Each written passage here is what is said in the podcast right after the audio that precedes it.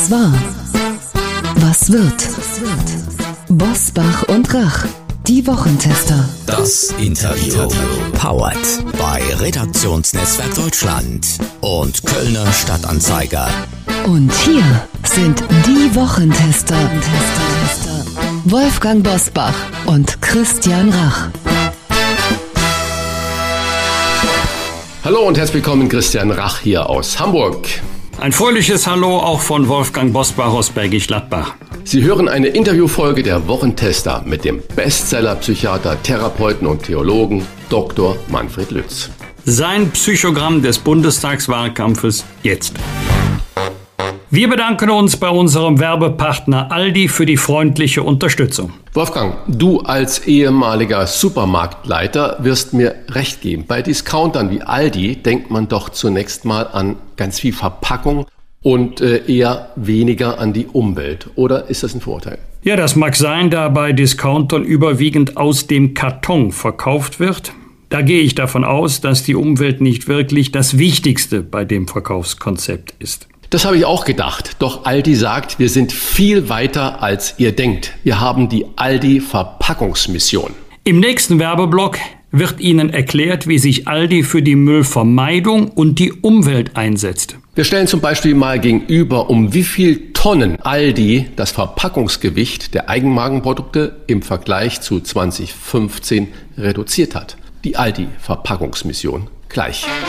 Heute zu Gast bei den Wochentestern Dr. Manfred Lütz. Der Psychiater und Psychotherapeut warnt, wer als Politiker bei sich selbst bleibt, wird in diesem Wahlkampf abgestraft. Das ist schlecht für die politische Kultur im Land erzählt mit Bestsellern wie Neue Irre, wir behandeln die Falschen zu den bekanntesten Psychiatern, Psychotherapeuten und Theologen im Land. Dabei behält er trotz allem Ernst immer auch einen kabarettistischen Blick auf die Lage der Nation. Wir wollen heute mit ihm ein Psychogramm dieses Wahlkampfes entwerfen, in dem es vier Wochen vor dem Wahltag mehr um Beobachtungen am Rande als um die großen Themen der Zukunft geht. Lachen, Eis essen, ins Kino gehen, abschreiben oder auch fluchen. Wie viel ist erlaubt und welche Politikerinnen und Politiker bekommen wir? Wenn wir alles öffentlich sezieren. Herzlich willkommen bei den Wochentestern Dr. Manfred Lütz. Hallo. Herr Dr. Lütz, in dieser Woche hat es einen richtigen Knall gegeben und zwar bei den Umfragen. Der sonst zurückhaltende oder von vielen äh, als Scholzomat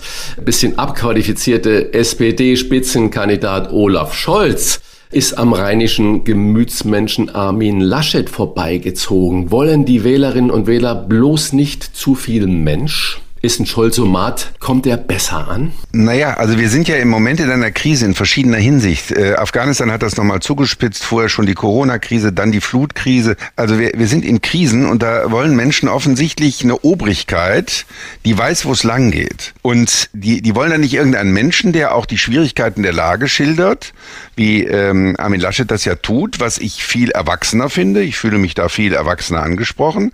Sondern es gibt viele Menschen, die sagen, wir wollen einfach da einen Kapitän auf der Brücke haben, der sagt, wo es lang geht, selbst wenn er nicht weiß, wo es lang geht, aber der wenigstens den Eindruck vermittelt. Und, ähm, äh, und den Scholz äh, halt einfach keine Fehler macht. Ein Scholzomat äh, arbeitet sozusagen automatisch. Aber natürlich wählen wir in einer repräsentativen Demokratie Menschen äh, an die Spitze. Und wir wählen übrigens auch, wenn man das nochmal sagen darf, ja keine Personen. Wir wählen keine Kanzler, wir, wir wählen keinen Reichspräsidenten oder so, sondern wir wählen Parteien. Und die Leute, die Scholz wählen wollen, werden sich am Wahltag noch wundern. Da steht nämlich gar nicht Scholz, sondern SPD. Wir haben in den vergangenen Wochen erlebt, dass ein Kinobesuch der Kanzlerin eine fluchende und abschreibende Annalena Baerbock und ein lachender, eisschleckender Armin Laschet zu einer Staatsaffäre werden. Ist das wirklich gut für die politische Kultur in unserem Land? Nein, das glaube ich eben nicht.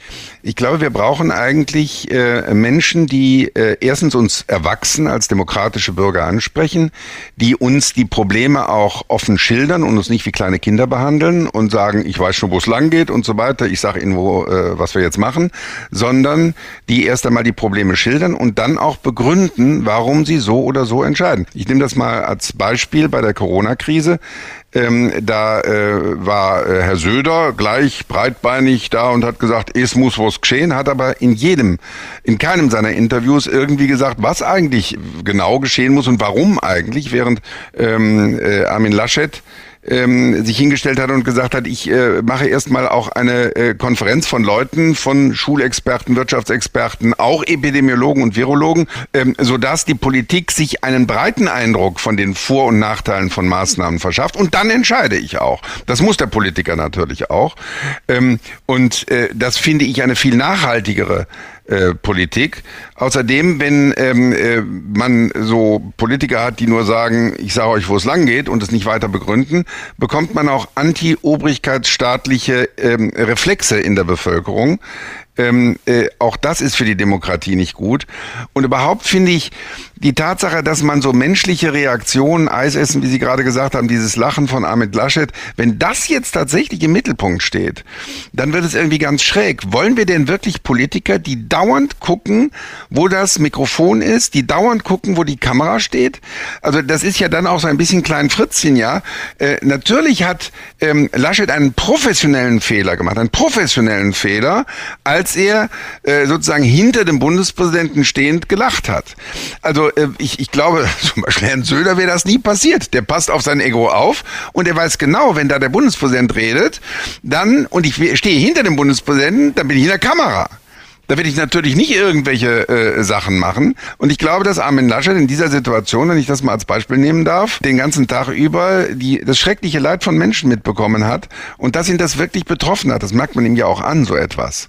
Und meine Tochter war in den äh, Überflutungsgebieten und hat da geholfen und die hat auch gesagt, natürlich haben wir zwischenzeitlich gelacht und man muss sich mal irgendwie entspannen und man, wenn man dauernd dieses Leid sieht, dann muss man einfach auch mal ein bisschen Dampf ablassen. Das ist menschlich ganz normal. Das hat auch der Bundespräsident Präsident gemacht, aber er hat sich dabei nicht filmen lassen. Ähm, und Laschet, er hat einen Moment sozusagen seine Professionalität an die Seite gestellt und nicht geguckt, wo ist die Kamera und hat spontan gelacht. Für mich ist das menschlich erheblich sympathischer als Leute, die immer äh, so reden, als seine Kamera auf sie gerichtet. Das erklärt das natürlich, wenn ich jetzt an Angela Merkel denke, die ebenfalls das Flutgebiet besucht hat und dann entweder instinktiv, automatisch oder beabsichtigt äh, Malu Dreyer die Hand gereicht hat, die ja etwas leicht äh, über ihre Krankheit behindert ist, über ein Hindernis zu steigen. Das kommt natürlich unglaublich gut an. Sie haben es aber ja gerade gesagt, als wir über den Scholzomat in Anführungsstriche gesprochen haben. Viele werden sich nur wundern, denn wir wählen ja Parteien da und nicht den einzelnen äh, Kandidaten. Aber wie erklären Sie sich denn dann den Widerspruch, dass die Wähler Wählerinnen und Wähler doch eigentlich echte Persönlichkeiten wollen. Und sind Politiker dann aber zu menschlich oder zu sehr bei sich selbst, werden sie dafür abgestraft und nicht die Partei, sondern der, der einzelne Mensch. Ja, man hat den Eindruck, auch als Frau Baerbock da Scheiße äh, gerufen hat und man das noch äh, hören konnte, war das ja eine, große Aktion. Dabei ist das eine ganz, ganz menschliche Reaktion. Äh, äh, sie hat, sie hat sich über irgendwas geärgert, was sie in der Regel äh, in der Rede äh, falsch gemacht hat. Gar nicht über die gesamte Rede, wie man erst den Eindruck hatte. Und ich glaube, es ist auch eine Medienfrage, ja. Also ich habe manchmal den Eindruck, dass die Journalisten dann auch wahnsinnig stolz sind, wenn sie sowas eingefangen haben. Ja, vorne der Bundespräsident, hinten der, der lachende Laschet oder äh, Frau Baerbock die Scheiße sagt und so. Aber wir müssen uns doch mal fragen, wir haben heute ganz gravierende politische Entscheidungen zu gewärtigen also wie die Corona-Krise bewältigt wird, das ist ja noch gar nicht klar, wie die Wirtschaft anschließend funktionieren wird, wie das mit den Schulen gehen wird, wie die Klimakrise zu bewältigen ist. Wir haben diese schrecklichen Naturkatastrophen und äh, langsam merkt ja auch der Letzte, was mit dem Klima zu tun hat.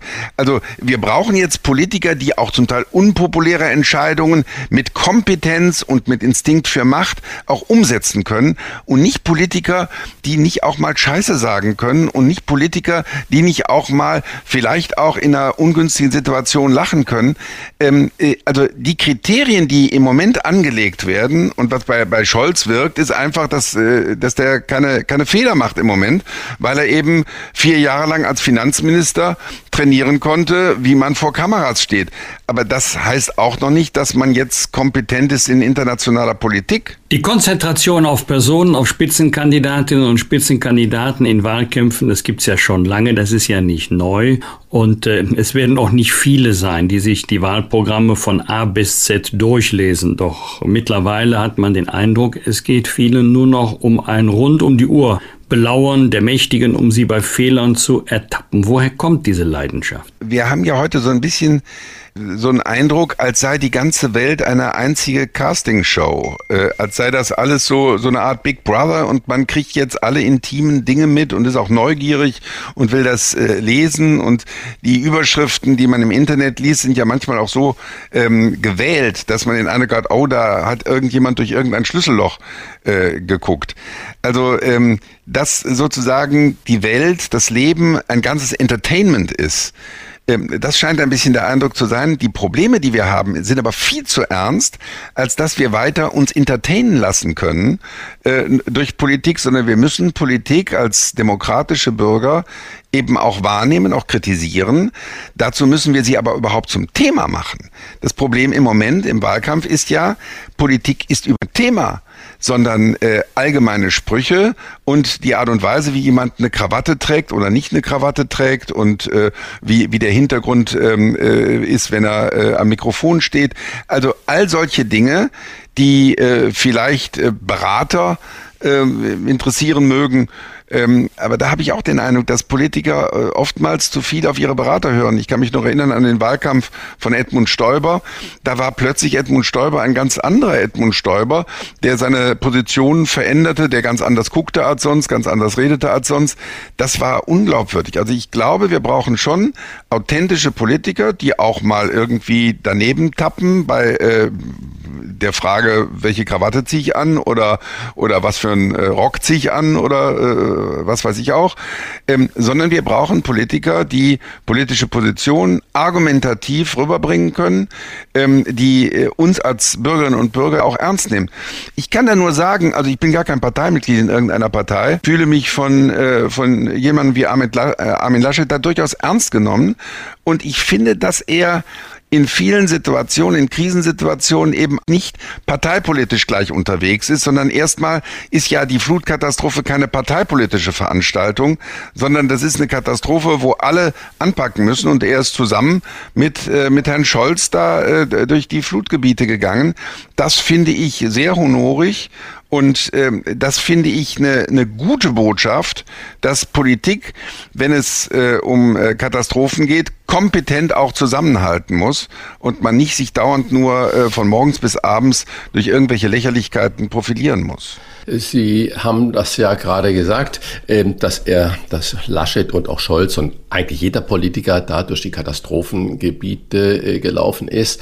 Aber Laschet sagt dann natürlich auch ungestüm in so einem Interview, er wird ja nicht wegen so einem ähm, einzelnen Ereignis gleich seine gesamte Politik ändern.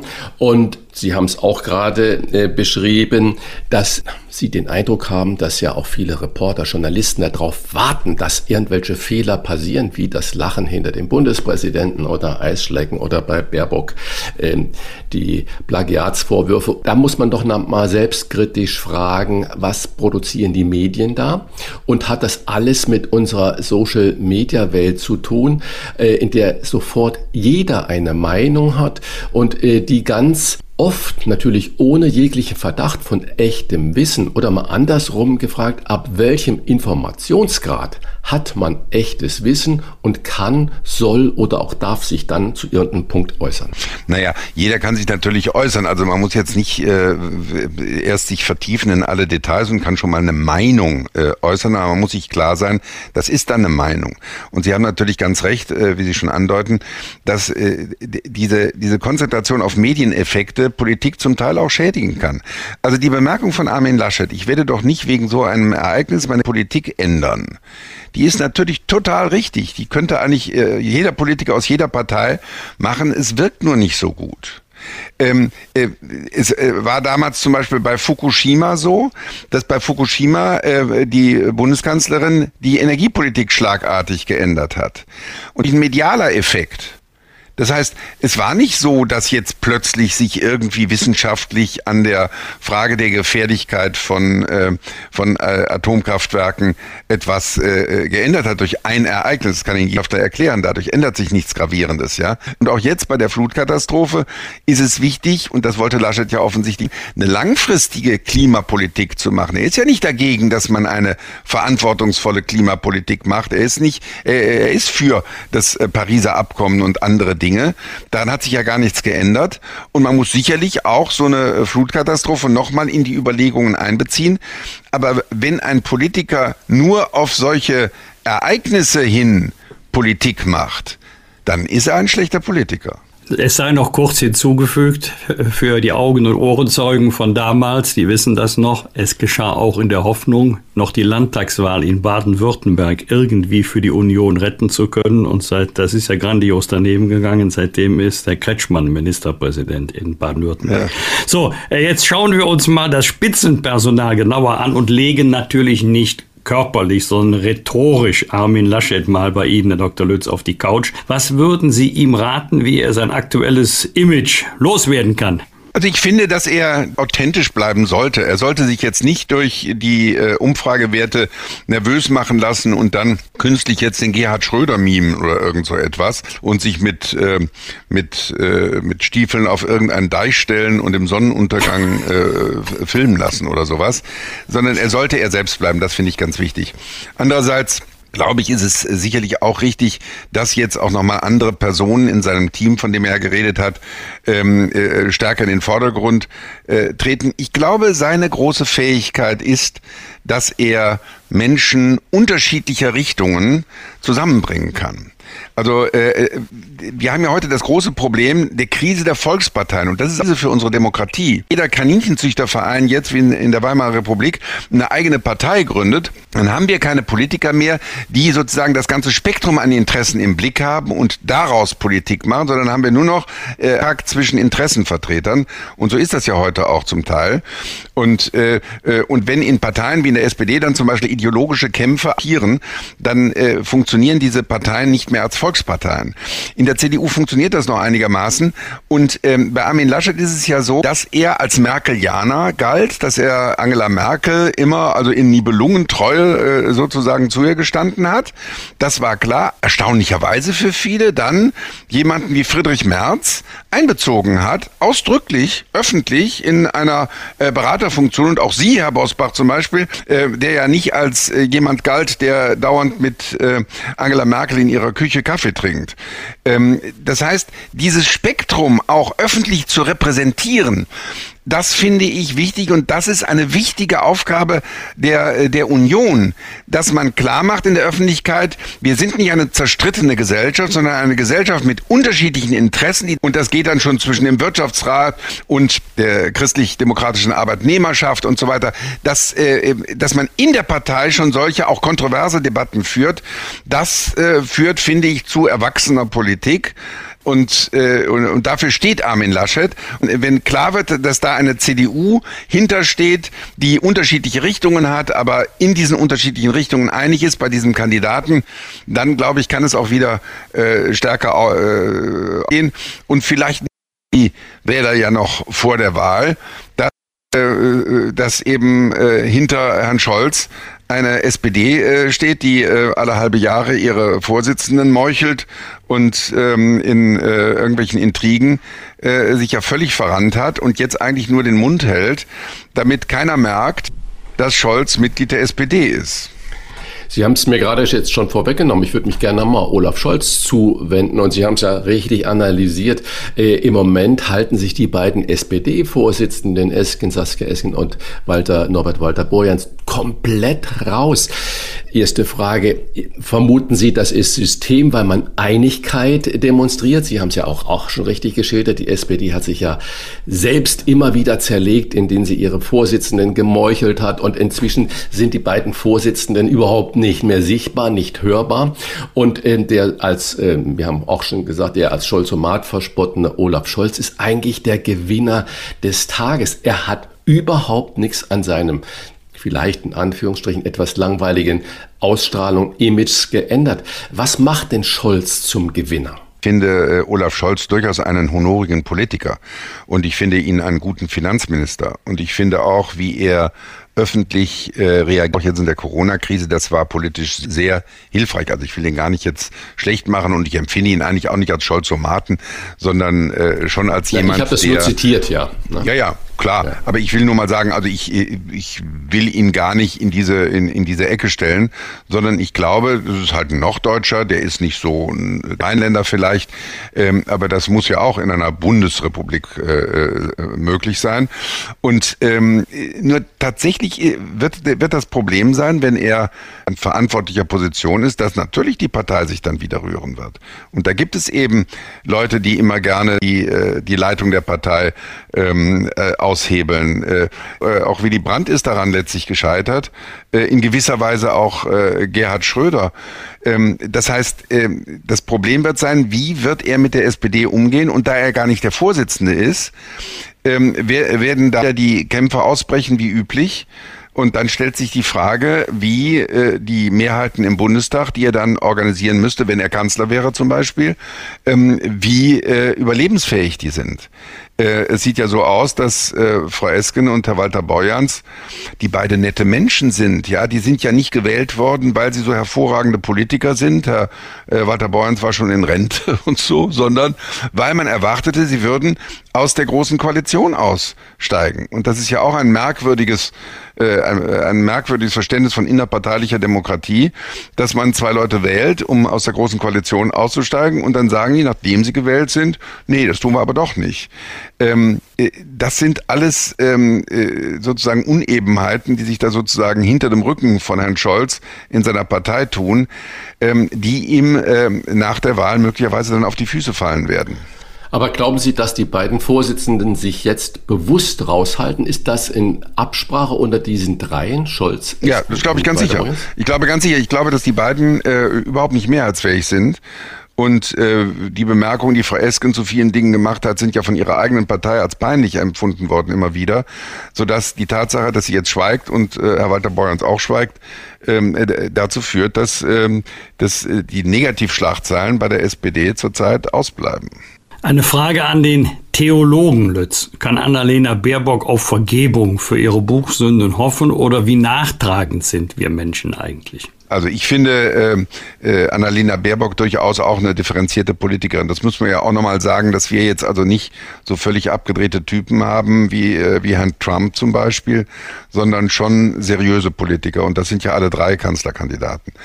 Ich, äh, äh, ich denke, dass man äh, diese Plagiatsvorwürfe, die ihr da äh, vorgeworfen wurden, ähm, natürlich öffentlich äh, äh muss man solchen Vor, äh, Vorwürfen nachgehen, aber dass sie sie jetzt nicht politisch disqualifizieren. Sie hat sicherlich Fehler gemacht, dass sie das nicht alles sofort zugegeben hat, sondern das alles nur so scheibchenweise zugegeben hat. Das ist immer ungeschickt. Ähm, Herr Laschet hat bei seinem Lachen sofort gesagt, das ist blöde äh, gewesen. Das fand ich viel besser. Ähm, und äh, meine Mentalität wäre es dann auch noch gewesen, äh, darauf hinzuweisen, dass er da, wo er gelacht hat, gar nicht die Worte des Bundespräsidenten gehört hat. Das war zwar in der Presseerklärung zu lesen, das ist aber nie in der Presse gekommen dann.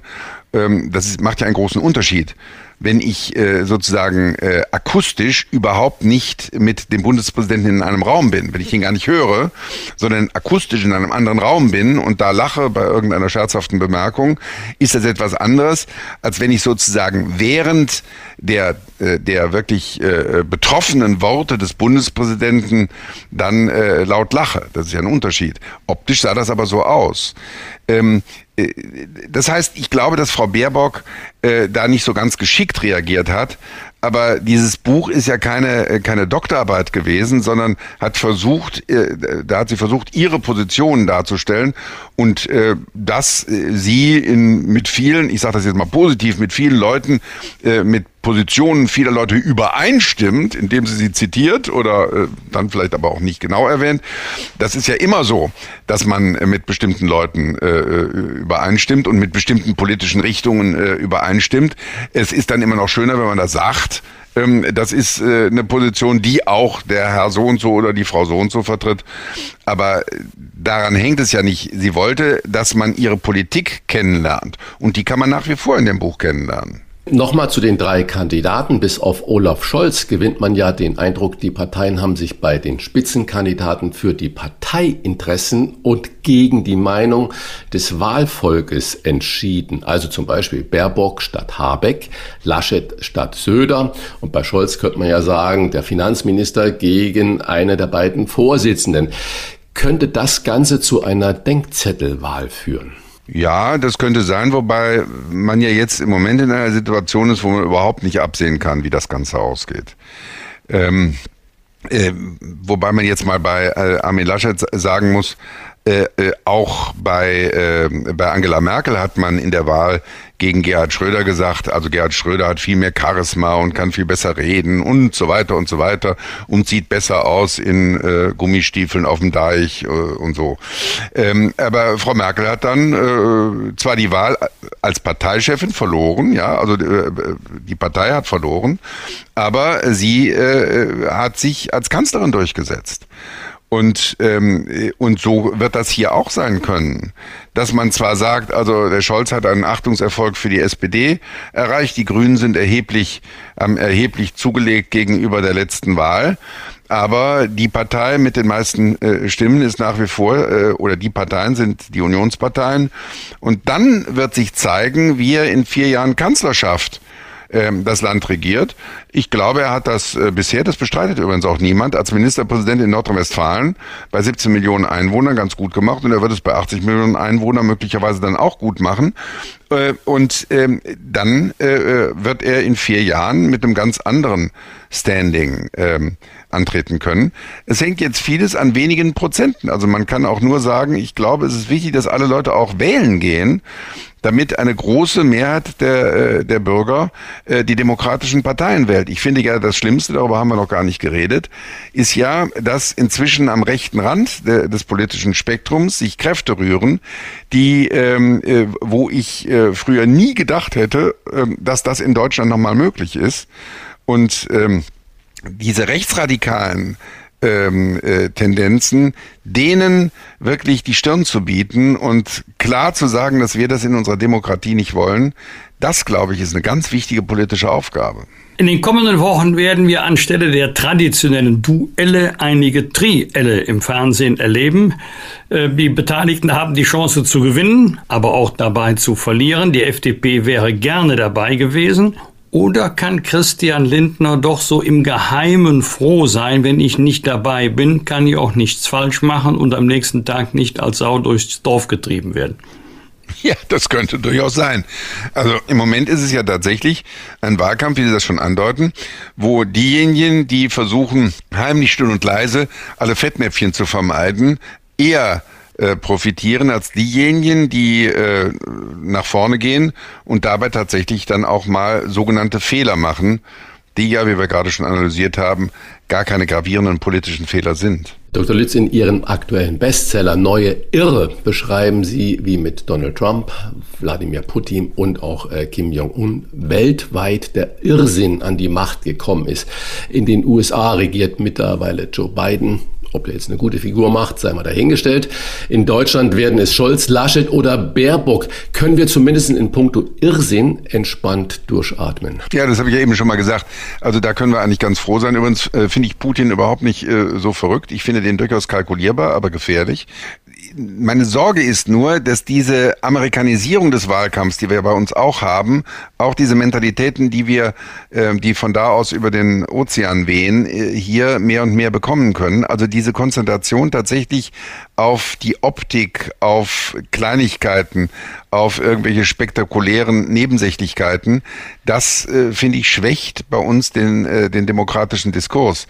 Die Katastrophe bei den letzten Präsidentschaftswahlen in den Vereinigten Staaten von Amerika, immerhin der Führungsmacht äh, des Westens, war ja, dass Trump fast die Hälfte der Stimmen bekommen hat. Das ist ja eigentlich eine Katastrophe, dass so jemand nicht äh, nur ein paar Zehntausend Stimmen bekommt, sondern Millionen ähm, äh, von Stimmen.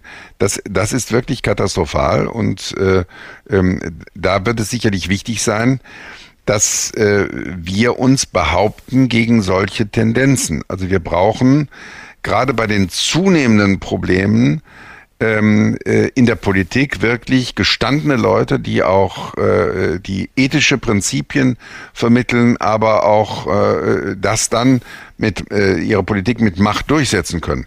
Da muss ich ja nochmal sagen, das hat mich bei Armin Laschet eigentlich gewundert und auch beeindruckt, ähm, äh, als dann äh, es äh, tatsächlich zum Showdown kam mit, äh, mit Herrn Söder, dass er das machtvoll durchgestanden hat. Das muss ein Politiker auch können. Der darf nicht nur nett sein, der muss sich dann auch mit Macht durchsetzen können. Und das hat er geschafft damals.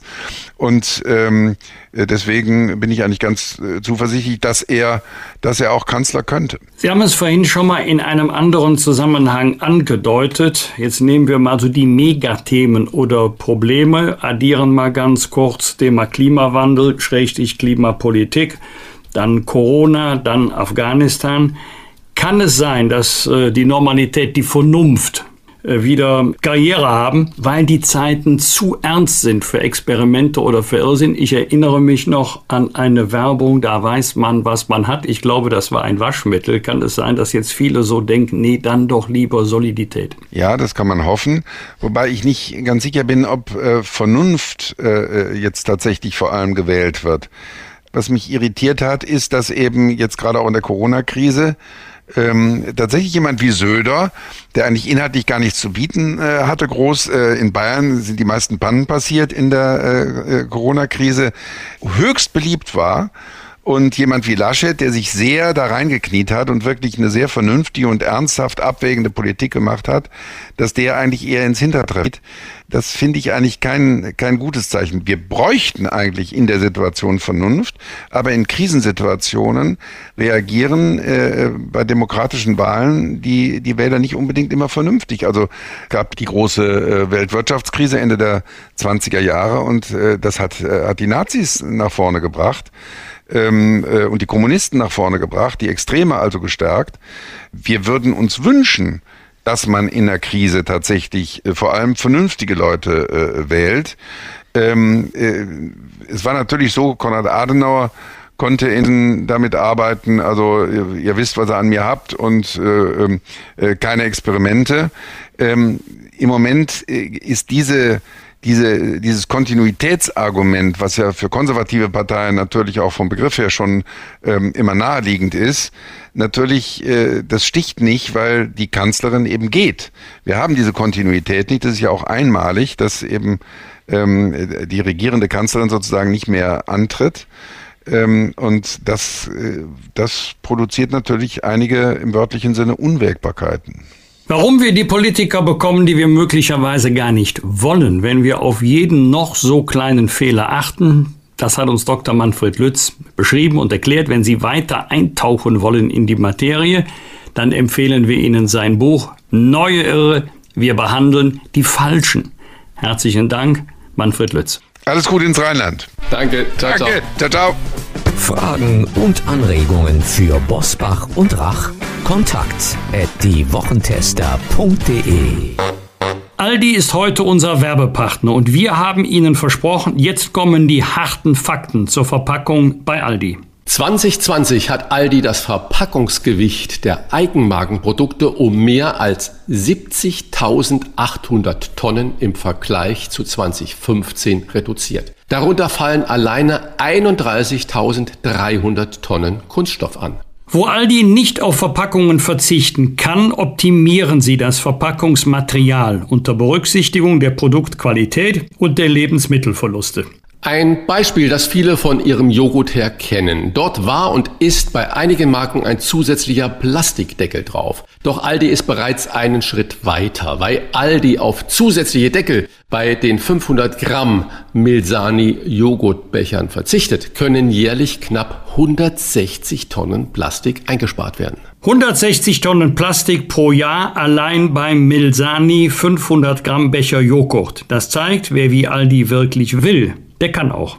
Meinungsfreiheit ist unbezahlbar, Qualität nicht. Stellen Sie Ihr Vorurteil über Aldi auf den Prüfstand in Ihrer nächstgelegenen Aldi-Filiale und im Internet unter aldi-nord.de slash Meinungsfreiheit. Und bei Aldi Süd unter aldi-süd.de slash Müllvermeidung. Das waren die Wochentester, das Interview mit Unterstützung vom Kölner Stadtanzeiger und dem Redaktionsnetzwerk Deutschland. Wenn Sie Kritik, Lob oder einfach nur eine Anregung für unseren Podcast haben, schreiben Sie uns auf unserer Internet- und auf unserer Facebook-Seite.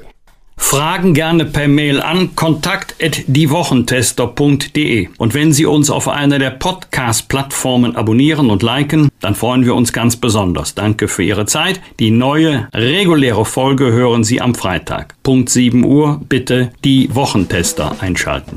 Was war? Was wird? Wolfgang Bosbach und Christian Rach sind die Wochentester. Ein maßgenau Podcast. Powered bei Redaktionsnetzwerk Deutschland und Kölner Stadtanzeiger.